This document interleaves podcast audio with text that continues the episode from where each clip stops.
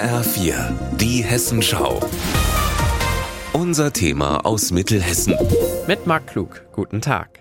Ein Jubiläum, aber kein Grund zur Freude. In Solms-Oberbiel im Land Dillkreis gibt es seit zehn Jahren eine Brücke über die B49. Und die endet mitten auf einem Acker.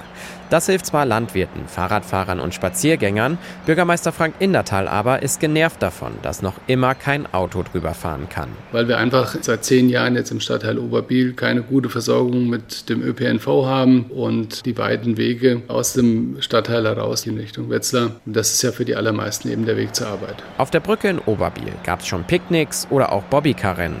Nur ihren eigentlichen Zweck, nämlich Autos auf die bald vierspurige B49 zu bringen, erfüllt sie bisher noch nicht. Aber warum baut man überhaupt eine Brücke, auf der die Autos erst ein Jahrzehnt später fahren können? Das habe ich Henning Pötz von Hessen Mobil gefragt. Um sicherzustellen, dass die Landwirte jederzeit noch an ihr Gelände drankommen, war es notwendig, die Brücke dort zu erstellen. Dass der Anschluss dann erst später erfolgt, hängt halt damit zusammen, dass die Alpshäuserstraße das natürlich nicht aufnehmen kann vom Verkehrsvolumen, was dort auf sie zukommt. Deshalb soll diese Umgehungsstraße in Oberbiel erst noch saniert werden. Hessen Mobil will damit im Frühjahr 2024 fertig sein. Das wäre wäre auch schon vor fünf, sechs Jahren möglich gewesen. Aber die Oberbieler Firma IBC Welslager hatte zu Beginn der Bauarbeiten Klage eingereicht, weil sie befürchtet, dass ihre Herstellung von Kugellagern gestört wird.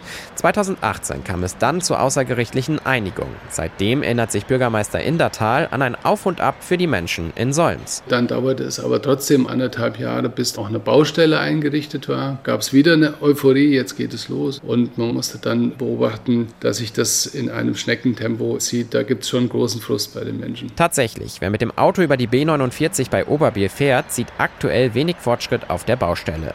Miriam Jupe von Hessen Mobil sagt aber, den Frust kann ich durchaus verstehen, wobei wir die Arbeiten auch im Hintergrund laufen haben, die hinter der Sicht- und Lärmschutzwand stattfinden. Also wir arbeiten kontinuierlich weiter. Die Einigung mit der Firma IBC sieht übrigens so aus. Neben der Baustelle hängt ein Erschütterungsmessgerät. Leuchtet es rot, müssen die Bauarbeiten stoppen.